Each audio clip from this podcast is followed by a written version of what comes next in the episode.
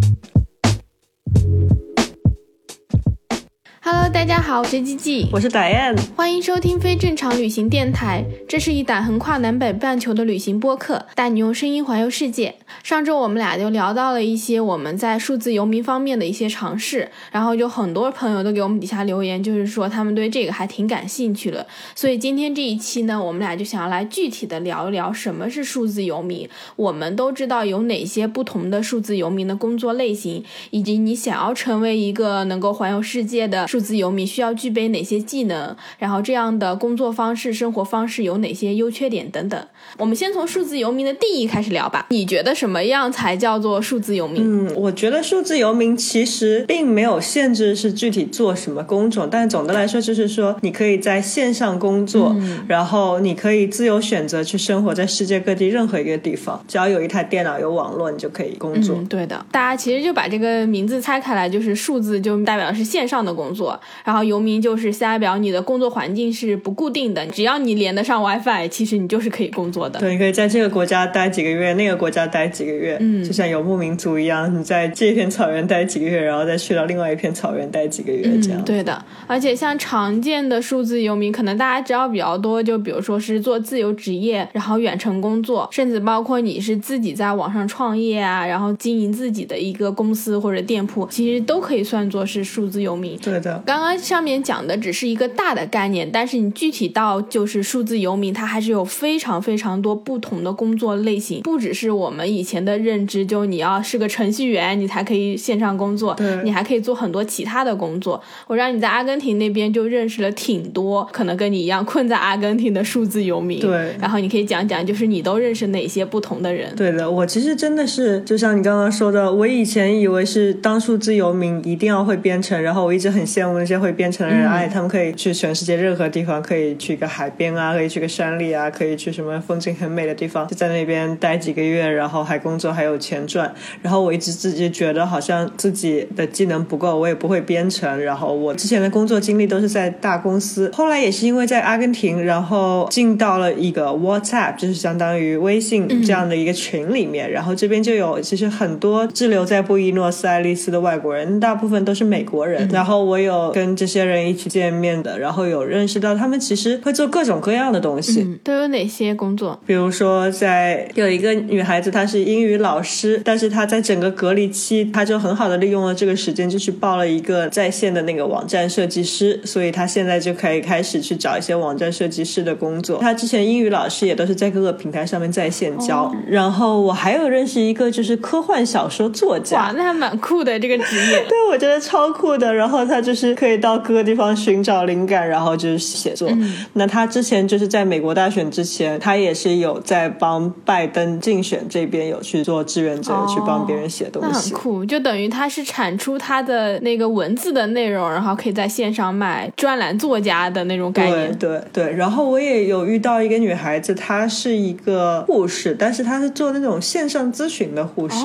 对，所以挺长一段时间，她也都是一边旅行一边工作的。那还挺酷。我第一次听到有线上咨询的护士，我以为只有那种线上咨询，比如医生看诊啊之类的。对的。但是好像没有听到过护士是可以线上，这个工作很有趣。对，我也觉得挺有意思。其实国内有很多就是那种医生在线答疑啊什么的，但是都没有作为一个专业的职位，一般都是这些医生有自己的职业，然后再去网站上回答一些问题。嗯，是的。好像就没有把这个线上作为一个专门的一个工作去做。对的，我还有认识一个女孩子，就是一开始我也跟她说怎么办，我觉得我没有那个成为数字游民的技能，但是我特别想做数字游民。然后她就说，那你可以很好的利用这些啊时间去学呀，比如说像她之前，她现在是程序员，那她之前也是参加了一个 boot camp，然后她现在就可以做程序员。同时她跟我说，其实有很多很多机会你要去发现，比如说在拉美这些国家，法规还没有那么严格，当然不是让大家去钻法规的空子了。就比如说他很会做菜，然后做了很多菜，很多朋友都觉得哎很好吃，所以他自己呢就开了一个那个 Instagram 的那个账号，在那个账号上面就是做外卖，就是他每次多做很多份，然后别人要订的话可以订一天的，也可以按一周来订，就他做什么别人就吃什么。那还挺有意思的，就是他是先学了程序员，然后自己又在 Instagram 上做菜，就是有点像是私厨的那种概念。我觉得这个好有意思啊。是的，这个其实现在在北美这边真的还挺流行的。的，特别是隔离这段时间开始，我之前有关注好多个油管的博主，他们就开始出这种什么一周我吃什么，给什么明星定制的一周的套餐，或者是你可以直接有那种新鲜食物送到你家来，他们就已经帮你配好了，对的，把菜谱都放进去，你可以在隔离期自己在家做，就是很多现在出来这个，就是因为隔离大家都出不了门，然后可能购物也不方便，这一行就突然火起来了。对的，其实我最近也是有朋友就问我说，哎，达安，我看你发了几个，就是你做的菜的那个照片挺好看的，你要不要你每次做菜的时候，你做完以后把你的那个菜谱、你的那个配方什么写给我，我可以每次付你一点钱，因为就很多人他们还是愿意自己在家做菜的，但是自己就想不出来在家可以做什么菜或者去买什么东西。嗯，这个概念不错，你可以做起来了，又有一个创业小项目。我懒。对，你还知道什么其他的数字游民的方式吗？我还有认识一个电影人，嗯，他是一个电影制作方面的吧。然后他告诉我，就是他其实这一次出来，他是第一次出国，第一次离开美国，就被留在了阿根廷。对的，你知道，其实就是数字游民，其实在国外，尤其像欧美这一块已经很发达了，所以他们会有一个数字游民的游轮。嗯，然后这个游轮就是你可以按自己的需求跟着这个游轮旅行几个月啊，还是一年啊，然后从哪里到哪里？因为这个游轮其实它是环游世界的这种，然后他就是从欧洲这边上了游轮，然后在这个游轮上面，就是他们会有很多的讲座，会有很多的研讨会，就是像一个那种 conference 那种，就像一个数字游民的大会一样的。然后除了这些呢，游轮上面又可以工作，然后他们也会有很多的派对啊、party 啊这些的。我我觉得很有意思，就等于是一个数字游民的大狂欢，但又不仅仅是狂欢，就是你也有很多可以去学的。这个概念好有意思，我还第一次听到那个数字游轮，就等于你可以坐上这个游轮去到你任何想去的地方，你在你想下船的地方你就下船了。对，然后你在这个游轮上还可以认识很多世界各地的数字游民。对，哦，这个真的很酷哎。是的，然后他是从欧洲就坐了这个船，一直到了巴西，刚到了阿根廷就遇上了新冠大隔离，然后。我是很多人都是，就我还算好的，因为我也是玩了玩了一圈，玩的差不多了，然后才进入隔离期。很多人真的是隔离期前两三天来这里，然后就一直被隔离在这里。对，然后他的话，他就是告诉我，他有在不同的一些自由职业者的网站上面找一些跟电影相关的一些项目。所以，比如说我上一期提到的那个，我找到一些项目的网站，也是他告诉我的。嗯。然后我还有认识一个美国的股市交易员，我们脑中的这些交易员好像都要在那个。华尔街啊，在什么交易市场啊，就是那种冲着屏幕喊啊，拿着电话，对，穿着西装，打着领带，对对对。但是其实现在很多这些工作，你都通过远程就可以了。你通过远程有很多那种网站啊，有很多那种 A P P 啊，你都可以在世界任何一个地方去做这些交易。嗯。然后这个人呢，我们有一次聚会，然后他有跟我聊到他想学中文，所以这个人现在就是我的中文学生。哦，那挺好的。然后我还有认识到一些就是做那个。Public relations 的，还有做一些 marketing 市场营销的各种各样行业的都有。对的，真的是很多很多不同的职业。就像你刚刚提的好多个，我都完全没有听说过。但真的是你有好多种方法，只要你去想，其实网上真的可以找到很多适合你的工作。对的，我真的是认识了这么多人以后，我才知道，其实成为这个数字游民有很多很多很多的方式，并不是像我们以前想的那么死板的。但我自己就感觉，你在一开始想要进入这个领域的时候会很难，因为就可能你会觉得很无措，我不知道我能做什么，然后你也不知道我要去哪里找，你可能也很不确定，就是你能不能找到能够负担得起你生活成本的这些工作。对的。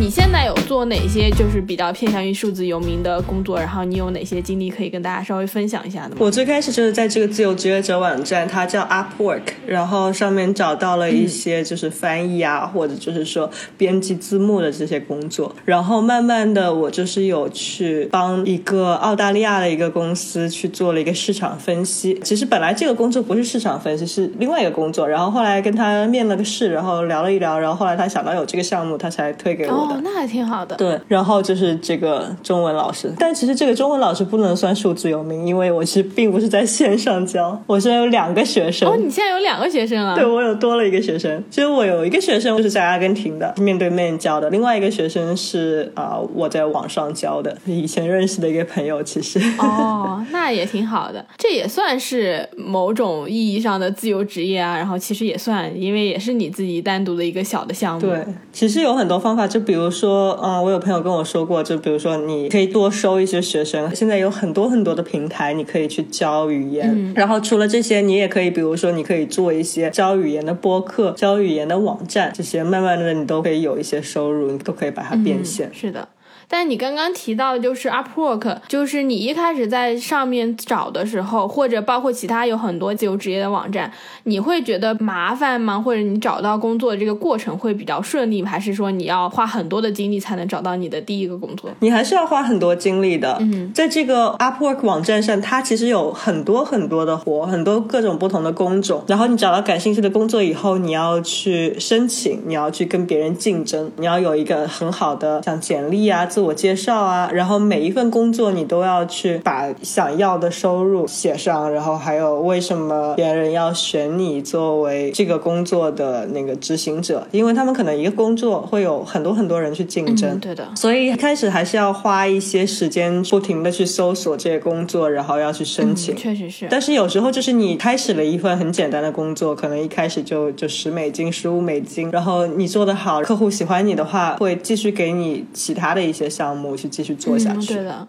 我自己的经验也是，就是你开始做自由职业，一开始进入之后，你去怎么丰富你自己的一个工作经历，其实非常重要。像我基本上的经历是偏向于自由职业，但可能不像是我们讲的数字游民，我还是基本上就在加拿大工作。嗯、但是就是很多我的工作都是可能我接触了我的第一个客户，然后他觉得你做的还不错，然后他就会给你 refer 给其他的，就把你推荐给他认识的其他的人。哦、慢慢的经历多了之后，像我在温哥华可能工作。两三年之后，我所有的工作都已经不是我自己找的，都是通过一个客户推荐另外一个客户，嗯、然后那个客户可能就是哎，我又认识另外一个人，然后就是推荐给你，基本上就是这样子的，因为他们认可你的能力，然后知道你能做这些事情之后，其实你慢慢的就比较简单了。对，而且这种 referral 的话，就别人也更愿意相信，要比自己完全是从零开始去向外推广你自己这个产品啊，你的这些技能要要容易很多。嗯，对的，比如说是像我们讲 Upwork 上面，他们其实都可以看到你之前接过哪些项目。对，一般你前面已经接过挺多项目的人，大家都比较愿意去信任你说啊，你这个人已经有比较多的经验，那说明很多其他的可能跟我一样的雇主都愿意用，嗯、你就说明你这个人还挺可靠的。对对对，而且就是你和雇主还要相互评价的，在你做完一个那个项目之后，嗯、对的。然后你也可以看到每个人的收入多少，就是在上面做了多少项目。嗯，就是这个网站上还有一个好的，就是说他们还有很多长期性的机会，比如说有很多公司或者一些就是一些小小小的创业公司，他们会找一些长期工作的人，就可能六个月以上的。嗯、比如说我最近就找到了这一份工作，他们就把这个机会发在这个网站上，然后我看到了，我就去申请，然后后来他们觉得我的经验也很好，嗯、跟我面试了以后就决定录用我，所以我是最近跟他们签了至少五个月的合同。嗯、对，虽然是个兼职，就是每个星期少于二十个小时的，嗯、但是也是一个挺长期的，还是算比较稳定的收入了。你就不用花更多的时间在找项目，然后去跟你的雇主沟通，然后谈价格。这一段你只要做一次就够了，你就会有一个比较稳定的收入来源。对，所以我最近是真正的成为了数字游民。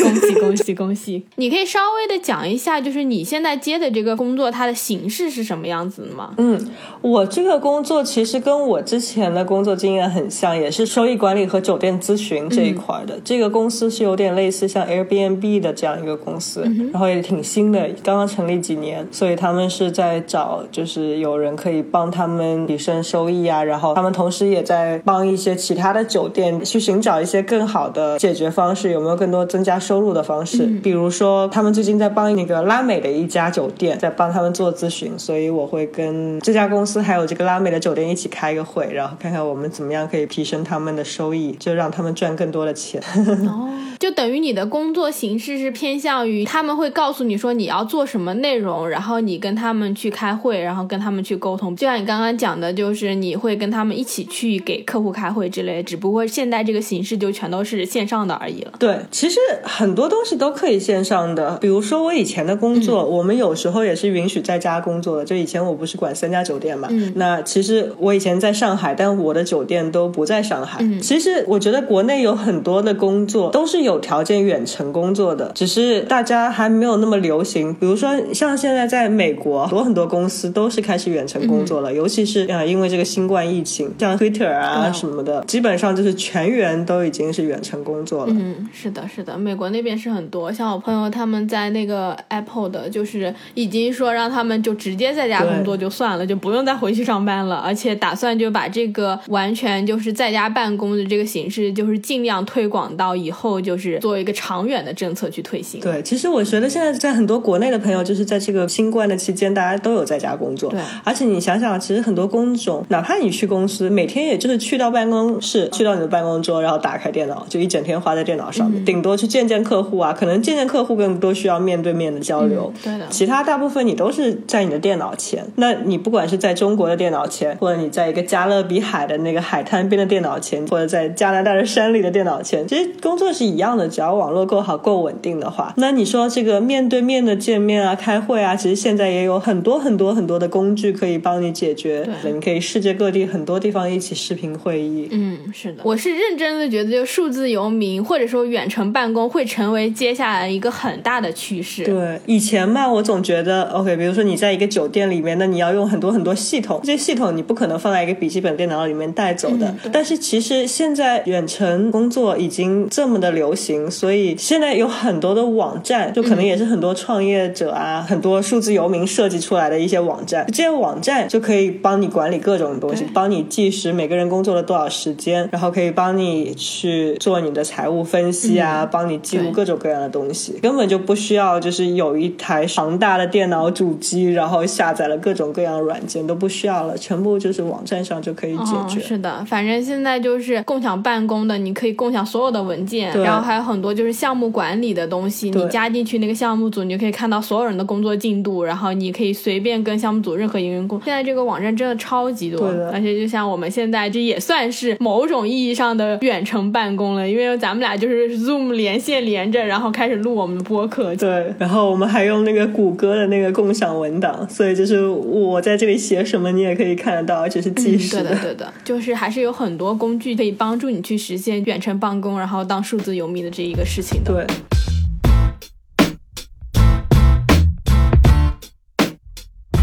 到这里，我又会觉得说，你在成为一个真正的数字游民之前，你是需要有一些职业技能的，不是说你完全可以从零开始的。因为如果你彻底的从零开始，真的是挺难的。嗯，就像我们刚刚提到的，你要去跟客户见面，你要去认识你的老板，很多时候你能够远程办公，是你在进那个公司的时候，你已经认识了这些人，所以你们在沟通起来可能已经有一定信任的基础了。这样子，大家在在开会议。的时候就可以减少很多的沟通成本。可是如果你一开始就完全的不认识这些人，那其实要开始在家里工作，其实还是挺难的。对的。另外一个就是你在成为数字游民之前，你还是要有一定我们现在意义上实际的工作经验。嗯不然你如果没有那方面的工作经验的话，其实你很难很快的去找到一份适合你的自由职业。因为你在网上面试的时候，你提交你的申请的时候，你跟人家谈的时候，还是像我们传统的面。试是一样的，只不过它形式变成了线上而已。对的，他还是会问你做过什么工作，你有什么样的职业技能。是的，这些东西是不会少的。对的，所以就是如果你有很好的职业技能、工作经验、人脉和能力的话，就不管你是在公司里面还是做数字游民、做职业职业远程工作，都是会容易很多的。对的，如果你想要做这个东西，就想要成为一个数字游民，你可以在你现在上班的时候，然后慢慢的可能像去接触一些其他的项目，就可能帮人家做。一些小的项目，然后可能就像我们讲的，去那个呃 Upwork 上面找一些小的工作去做一做，先把你自由职业的这个履历慢慢的先建立起来。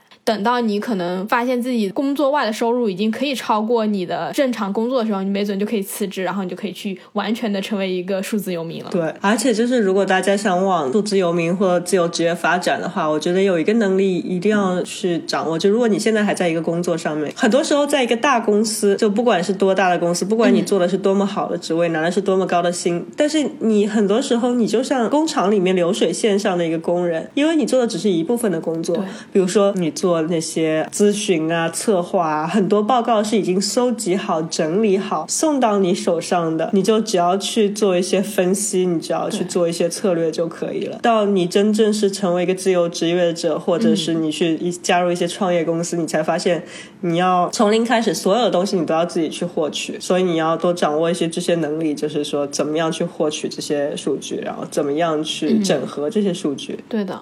我觉得其实这个就是自由职业和普通上班的时候很大的一个差别，就是你要学会可能从开头，就像你刚刚讲的，可能只是做调研，嗯，然后到最后得出结果，这所有的东西都是你一个人在做的。但是你可能在上班的时候，你们公司，比如说你现在做做做做到一个管理层了，那你不用自己去招一个员工，你们公司有 HR，你们去谈一个项目，你们可能有销售，然后你们还有后期的客户支持，你只是做整个项目中的一个部分。嗯，但是如果你要成为一个自由职业，你可能就是一个人要负担起中间所有的环节，就一个人就等于是一个团队。对的，这也是我们俩之前想聊聊的一个话题，就是作为自由职业，你应该先要具备哪些技能？像你刚刚讲的，不能只是待在一个岗位只学一个东西，还有其他的，你觉得就是想要成为自由职业应该具备的一些技能吗？我觉得一定要学会怎么样安排好自己的时间。对的，时间管理真的太重要了。因为如果你是在远程工作，不是在一个办公室有那种规定的作息的话，也很容易就偷懒啊、开小差啊、去干其他的事情了。就可能大家有时候在家工作也会有一样的这种想法。嗯、对的，特别是开始自己办公，你的时间变得特别灵活之后，你就会发现。哎，就很难去强制性的克制自己，说我这一段时间就一定要坐下来做什么事情，你一定会有一个很长的适应时期的，因为你太容易被其他东西所打扰了，然后你又没有什么压力，你又不用上班打卡，也没有一个上司在后面盯着你，大老板在后面看着你，说我还是得努力。然后很多时候在网上接的那些工作项目，它只有一个最后的 deadline，中间是没有人跟你 check 说你这个工作进度到哪里了，跟我汇报一下。他们要的只有一个最后结果，如果你不管好你的时间，你可能最后就真的是来不及做了。对的，所以一定要安排好自己的时间。我之前说了，其实现在远程工作的话，有很多特别好的工作软件啊什么。所以我觉得，如果大家作为一个数字游民哈，不管是自由职业还是远程工作，一定要去有学习的能力，去多了解一些不同的工具软件，然后去善用这些工具和软件，帮助你更好的工作。嗯，对的，学习的能力真的是特别的重要。就像你刚刚前面讲到的那一系列你认识的不同的那个数字游民，嗯、其实我觉得他们身上都有一个共同特点，就是他们很会去寻找机会，然后不断的去学习。就即使像他们都在阿根廷，然后困在布宜诺斯艾利斯，然后没有办法就是进行以前的工作，可是你像说护士可以去学一些什么线上的课程，然后可以去学编程，然后可以去做很多东西，而且这个东西根本就不是他们以前所熟悉的，不是他们以前的那个领域，可是他就是会不断的去学习，去提升自己。我觉得这一点就是对于自由职业就是非常重要的。对的，我自己会觉得，就是我自己做自由职业之后，我因为你身边没有那么多信息来源了，嗯、你在办公室上班的时候，你会有同事，然后你会接触很多项目。有时候公司它确实平台会比较大，它给你提供那些项目是可以让你开拓很大的视野，你可能会跟很厉害的什么五百强企业工作，嗯、然后那个学习机会是会源源不断的进来的，你不需要自己去找的。对的。可是你在家之后，你可能接触的人就是你自己、你朋友，你需要不停的去学习，才能保证自己的职业技能是不会落后的。是的，而且就说到，比如说最近很流行的自媒体啊，这些，你要是做自媒体，比如说像写公众号啊什么，至少你写作能力要强。如果不强的话，其实也有很多写作课你可以去学，还有短视频这些的话，其实你也要去学习怎么样去编辑一些视频，去剪辑，怎么样去选好的内容。嗯、对。我觉得就是你刚刚讲的这一点，你去学一些你这个工作要求之外的技能，其实是很重要的一件事情。而且往往这些额外的技能会给你自己加很多分，而且会给你创造出来很多就是意外的机会。就像你学西语的时候，你也没有想过自己有一天会签约西语的网站，然后去帮他们做西语培训，对吧？对，真的是很多时候机会是你自己先准备好了，然后这些机会才会有的。对，其实很多时候你学的东西没有想到它会有用，但是以后可能真的会有帮助。对，其实哪怕说到这个西语，我以前学西语就是为了兴趣，但是后来哪怕我上一份工作就是上一份在上海的工作，我都是因为西语，然后我认识到了一个人，他当时是在那边做副总监的，因为我也会说西语，然后他也是从拉美国家还有在西班牙都生活过的，所以我们才认识，然后我们保持联系，所以后来有了机会，他就介绍我过去。然后还有像我现在的这个虽然是收益管理的工作，但是是因为我去过很多地方，然后他们那个公司是想以后就是在全球范围发展的，而且他们现在虽然这个公司在加拿大，但是他们现在要合作的一些酒店项目其实都在拉美的地方，所以我会讲一些西班牙语，这个也都是他们看中的，而不仅仅是我的收益管理的经验。对的，这个就是也提到了一个作为数字游民的一个基本的素质，就是很多人他都是有多个技能的，他不是只有单一的。你在公司可能你有一两个比较突出的技能就足够了，但是你想要成为数字游民，你跟线上这么多人去竞争一个项目，就是你一定是有很多个不同的技能，因为他们很多在网上招数字游民的人，他们都希望说我找一个人就可以解决一大堆问题，这是很多那个网上项目的一个特征，他巴不得你一个平面设计师还会剪视频，还会修照片，还会写文案，是的，就是真的是巴不得你一个人把所有事情都干了，这样对他们来说很方便。我认识到的一些做自由职业人都是会做很多很多不同的事情。对的，而且就是你有很多技能，你还要善于推销自己的技能，不管是兴趣还是技能，还是以前的经验，你都要学会推销自己。对的，对的，就推销自己这一点很重要。上班的时候你就不会觉得，反正就是上司安排你做什么，然后你把你本职的工作做好，甚至你努力去争取一些更好的机会。但是你开始做自由职业之后，你就感觉自己是一个销售，只不过你卖的产品是你自己而已。对的，你就要不停的去跟你的客户介绍，说我可以做什么，然后我我能做什么。你要去争取每一个机会，怎么去跟客户沟通，怎么去谈这些价格，你怎么把你的那个工作最后一个很好的状态呈现出来，其实都是很重要的。对的。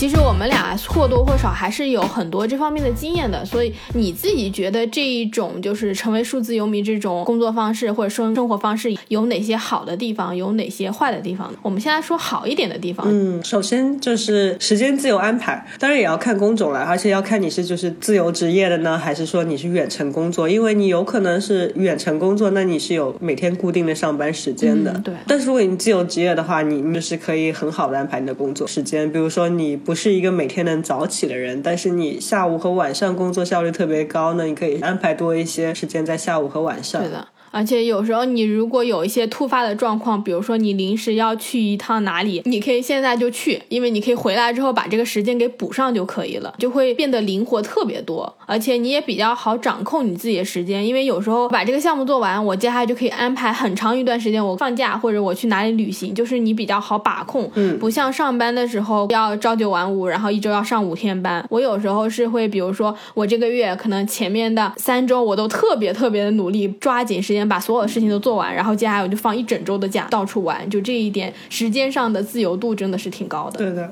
那我再说一下，就是作为数字游民的话，不管你是自由职业还是远程工作，有一个很大的优势就是你是地域自由的。对，你可以选择生活在自己喜欢的地方，你可以一边旅行一边工作。嗯。还有就是说，我们上次也聊到的，很多数字游民他们会选择去东南亚或者在拉美这边国家生活和工作。对的。因为这些国家其实物价非常非常的便宜。是。你赚同。同样的工资，如果你生活在美国纽约，你生活在上海，你生活在旧金山，可能你工资很高，但是实际上你每个月剩下来的没有多少钱，甚至你还是月光。对的，你知道租金也贵，然后吃喝玩乐都很贵。但是如果你生活在东南亚，生活在拉美这些物价很便宜的国家，哪怕你赚的没有那么高的工资，但是你在这些国家，你都可以生活的像富翁一样，是一个地理套利的概念。对对对，其实我觉得这个概念就是地域上的自由度，应该是所有人人想要成为数字游民最大的一个吸引点。是的，是的。对你想想，就是我想去哪里工作，我就去哪里工作，然后我可以边旅行边工作，这个真的是特别吸引人。对，就是真的像你说的，你真的在北京啊、纽约这些地方是存不下钱来的。像我之前在温哥华的时候，我每个月可能挣的也还可以，但是我每个月花出的钱更多。我搬到小镇来之后，每个月可能收入只有我之前的二分之一，但是我存下来钱跟我在温哥华的钱基本上是一样的，因为我在这个地方根本就没有任何商店，我也花不了钱，然后所有的消费都很低。但是我在这边会过得轻松很多，不像我在温哥华的时候有很大的工作压力，因为你想你的收入减少一半，就至少意味着你的工作时间也减少了一半。对，所以就是说你赚到的钱就更值钱了。对的，说到这，我想说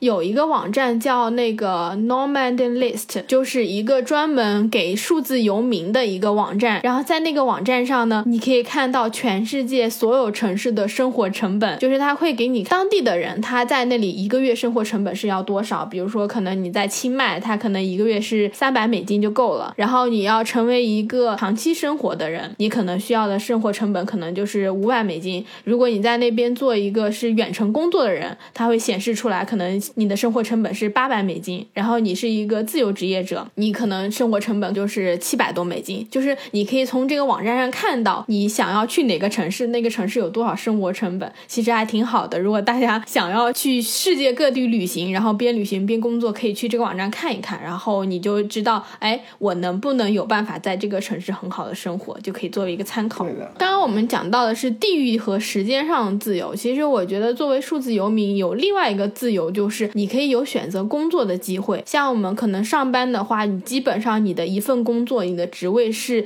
在至少在一段时间内都是固定的。你可能应聘去做一个什么销售，那你可能长期都是在做销售的。但是如果你作为数字游民，你有很多个机会去接触各种不同的领域，因为你可以在网上找出来非常多你自己可以去做的东西，也就意味你可以尝试非常非常多的工作，然后你可以去选择你的工作。嗯，然后还有一个就是你作为数字游民的话，你有很多机会去认识很多不同领域的人，还有就是不同国家的人，这个对我来说很有意思的。对，就是你通过这些工作机会啊，然后或者你在不同的国家生活工作，你真的是可以认识非常多的人。对我常常会觉得，有时候你认识的一些陌生人或者不太熟悉、跟你自己工作完全不相关的人，他们往往会给你很好的工作机会。就这一点是特别妙的一件事情。我就经常遇到，可能我在旅行的时候跟人家聊聊天，然后这个人说：“哎，我有一个认识谁谁，你可以去工作。”然后他就可能给我联系方式，然后就加上了。反而比你一直在接触的那个生活圈给你的那个新机会其实是要多的，因为你每天可能工作的一些同事，他们都很了解你做什么，就比较少会给你提供一些新的机会。嗯是的然后你去接触不同的工作国家的时候，他们反而会给你带来很多非常不一样的机会。最后一点，我觉得就是数字游民特别好的一点，可能也是我自己作为自由职业会感触比较深的，就是你做的每一个工作都是你自己的。就像我们前面讲的，就是你一个人就是一个创业团队，就是你所有的项目经历、你的履历，你真的是可以跟着你自己走的。有时候你在大的公司里面，你只是参与到项目中太小的一个环节了，你没有那个说我做了这一整个东西的能力。但你成为一个数字游民之后，这个项目就是完全是你负责的，然后你去从头到尾给它完成的。那它对于你去不同的国家，甚至说你之后有一段时间不想再做数字游民了，你想要回到正常上班稳定的工作，你的简历也是跟在你自己身上的，它是跟着你的人走的，而不是跟着你背后的那个公司走的。这一点我觉得也是数字游民很好的一点。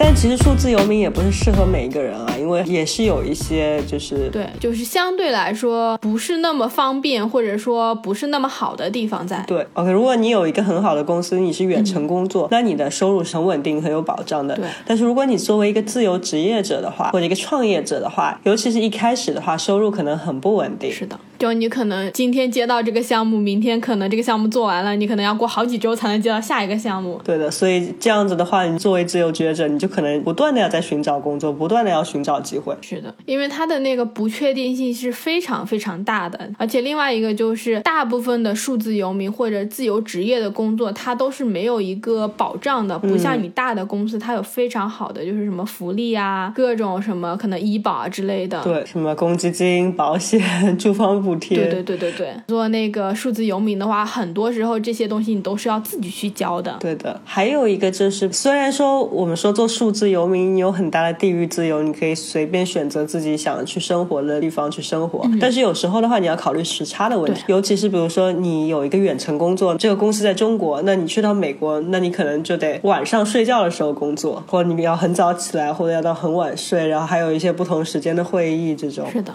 我现在就是有工作在国内，所以我每天早上如果要跟国内的开会的话，我们就得约一个我们俩都合适的时间。我经常就早上六点半就起来跟国内开会，好早，就超级早。之前我们也讲说，我们变成冬令时之后，六点半的时候在这边就等于之前的五点半，就天超级黑，我整个人起来就感觉困得要死。但是你还是要调整自己的状态，然后去开会。是的，我以前有几次远程工作的时候也是，就是在那个葡萄牙。大家都是晚上出去 party 去了，然后我开始工作，就是从凌晨一点什么的，然后工作到早上六点多，然后出去 party 的人都回来了，我还在工作。真的，我们俩现在就录视频，你这都已经半夜了，我现在这里是晚上。是的，还有另外一个问题，我刚刚想到的，就是如果你是数字游民的话，就像我们刚刚说，你可能就是每一个地方待几个月，但其实这个可能就是在人际上面会有影响的。对，在一个地方你交了很多朋友。那可能过了几个月，可能你会离开这个地方，或者其他人你交的都是数字游民，可能他们过了一段时间以后都会离开，所以你不断的可能要接受这种离别，嗯，对，这种悲欢离合还没有那么严重了，但是就是你不断的可能要去交新朋友，然后不断的要接受你刚刚交的朋友他们就要走，嗯，那这样子的话，我有一次也是跟其他几个数字游民聊天，那他们说在感情上就会特别难，是的，因为很多数字游民。大家都是很独立的人，就可能这个人的计划，比如说阿根廷以后，然后去巴西，然后去欧洲；另外一个人的计划，可能阿根廷以后去美国，然后去亚洲。可能就是在短的一段时间里面会有一段很好的感情，但是可能过了几个月以后，你很难就是会让另外一个人牺牲他自己的一些计划、一一些爱好去跟着你走。是的，所以感情上面的话会比较难。对，这你就很难去建立一个比较长期的稳定的一个关系。对，不只是感情，我觉得就是你普通的就是同事之间的关系，然后包括你朋友之间关系，其实都是很难稳定的去建立的。对的。然后比如说感情的话，就除非就是有一方愿意牺牲自己，就是跟着另外一方走，那没有问题。其实也有很多就是一家子一起数字游民的，就有丈夫老婆还带着宝宝的那种，其实欧美也有。但你说到这个，我就想说，你在做数字游民的时候，你很大程度。上就是要面对一个人这一件事情，因为你可能在旅行，你可能就是全世界各地的换你工作的地方，那你很多时候都是一个人跟自己在一起的，你就要学会独处。对，即使你没有全世界到处的换，你就是在家里做远程工作，可能别人都出去上班去公司了，你是一个人待在家里做这些东西，你就是要必须要面对，就是说你一个人，然后有时候可能也挺孤独的，然后你没有太多的社交这件事情。是的。所以现在其实有诞生很多那种共享办公空间，像什么 WeWork 啊这些，对，就是为了很多这种远程工作啊，还有数字游民的，对，还有像我们之前说的那个游艇，虽然你是可能一个人数字游民，然后在干不同的活，但是其实社交还是很必要的。你可以认识不同行业的人，然后可能这样也可以给你带来更多的一些商机，对，更多的一些机会。因为我现在就是我搬到小镇来之后，我很大的一个问题就是我完全没有社交，然后这就。导致于我其实，在很多时候找工作的时候，包括我有时候需要别人给我一些工作上的建议，或者是我要去问一些别人看法，因为我是收不到任何的那个反馈的。你以前在公司上班的时候，你会问说，哎，我这个东西做的怎么样？或者说你这个项目弄下去，你可以问一下你的同事说，哎，怎么样？然后可以讨论。但是我自己在工作的时候，我没有人跟我去讨论这件事情。有时候你是需要一点就是反馈，帮助你更好的往前走，因为你自己一个人一直在一个。项目上你很难看到自己的问题在哪里。嗯，对的。你可能工作比较久了，你自己成为了一个老板，可能会好一点。但是你刚刚开始的时候，你其实是需要你在职场上有一个比你厉害的前辈带着你的，不然的话你会走很多很多的弯路。有时候我在接触一些我完全以前没有接触过的项目的时候，我会花非常非常多的精力去研究我要怎么去做。可是这个东西，这个时间很有可能我在一个大公司，人家就直接职业技能培。培训了，不需要自己去研究。对的，大公司培训什么确实非常好。对，而且你在研究怎么去做这件事情的时间，往往是不能算在你的工作时间内的，你不能把这一部分时间跟你的客户收取的，你只能算你真正工作的时间。对的，说到你这个时间哈，就很多远程工作的这些机会，他们都是按小时来计费的。嗯比如说像我们之前说的 Upwork 这个网站上面，它有很多工作，Upwork 它有自己的计时器。那如果你要找了这个按小时计费的工作的话，就比如说你开始工作了，你就按开始这个计时器，然后它会开始给你计时，然后它会截屏。嗯就如果你的雇主想看你这个时间在干嘛的时候，他是可以看的。那这样子来说的话，就不像你在办公室，比如说你一天在办公室坐九个小时，对不对？对但是其实有谁会真正的在办公室坐九个小时就工作了九个小时？没有的，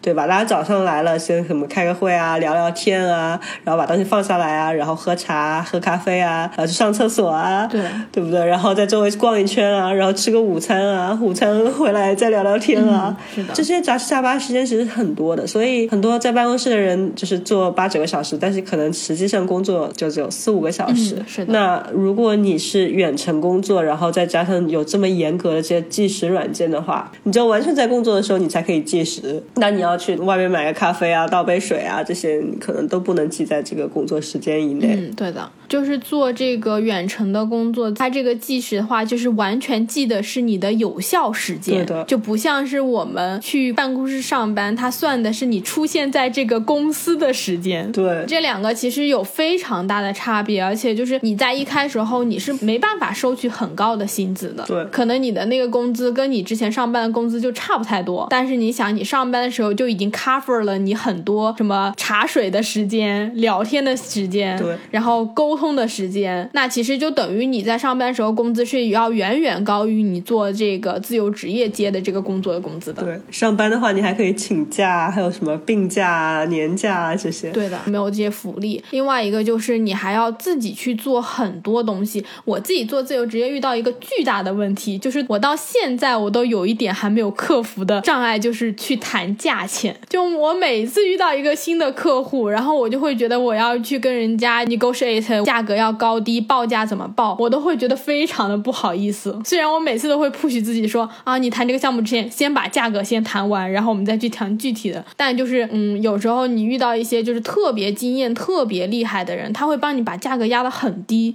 你真的是不知道该怎么去谈。而且你要去找一个工作，像 Upwork 这些还比较简单，因为你很明白就写了这个工作多少钱一个小时。可是如果你是在其他的一些工作，或者你接了一个项目，人家是要你自己去报价的，你怎么去判断你报的价是合理的？你怎么去在市场上找到一个均价？就是你还要花很多时间去想这个东西，你还是你自己的商务运营，对的就是要花很多时间去做很多不属于你工作范畴、不属于你这个工作本身的工作。嗯是的像我做自由职业，我们谈完价格，然后可能项目交完之后，我还要给人家发我的那个账单，然后我还要自己报税，就还是挺复杂的。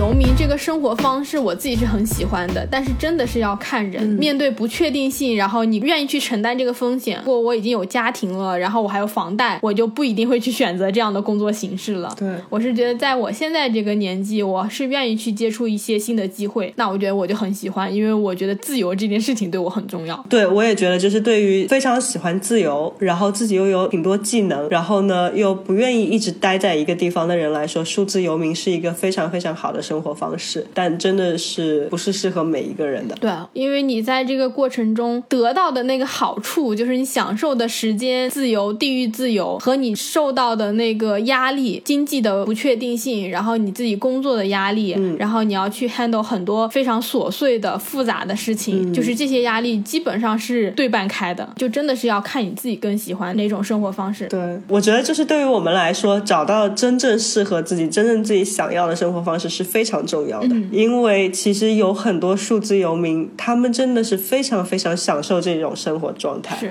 你想，你有无限的自由，你不需要赚很多的钱，但是你可以在其他地方生活的非常好，然后你可以掌控自己的很多很多的事情，或者就是如果你觉得你就是喜欢在一个地方，你不愿意每过几个月搬一次家，你就是愿意有自己的朋友的圈子，你有一个稳定的工作，没问题，你只要找到最适合自己的就可以了。嗯，对的。你刚刚讲到就是掌控自己的生活，因为我现在的打算就是我完全不想要去上班，就不管我是做自由职业，我还是做远程工作，还是去之后就是数字游民到处玩，我就是完完全全不想要再去上班。我就是觉得我愿意付出所有的这些，就是我去学习怎么做财务，怎么去跟人家沟通，但是我希望我自己的生活，我的工作是由我自己完全来掌控的，这一点完全就是我自己想要的那个生活的样子。而且我也挺。建议就是说，你可能在比较年轻、试错成本比较低的时候，可以多去尝试一下做数字游民。不一定说这会成为你一个长期的生活方式，但是它可以成为你在找到自己想要做什么这条路上，就是它会给你很多的机会，让你去找一找，就是自己真的适合什么，然后你想要做什么，你能够做什么。我会觉得我们很多时候就是大学一毕业，然后就特别忙的开始找一个工作，如果不找到一个工作，就觉得啊很焦虑。但是其实。真的是可以尝试一下去做数字游民，那个时候你会更知道自己真的想做什么。就像你刚刚讲的，很多人就是因为做这些东西之后，然后找到自己热爱的事情，然后你去做你自己喜欢的事情，你就真的会很开心。是的，我们今天分享的这些，就只是对于数字游民，或者说我们其实讲了很多不同的概念，什么自由职业、远程工作等等，只是给大家稍微的介绍一下这些不同的工作形式，然后到底是什么样子的。更多的东西，我觉得还是需要大家自己。去探索，然后去发现的。对的。如果大家对于数字游民有其他的想要问我们俩问题，可以在播客底下留言。大家也可以多去帮我们分享分享我们两个的播客专辑。那这就是今天的这期电台了，我们下周见，拜拜，拜拜。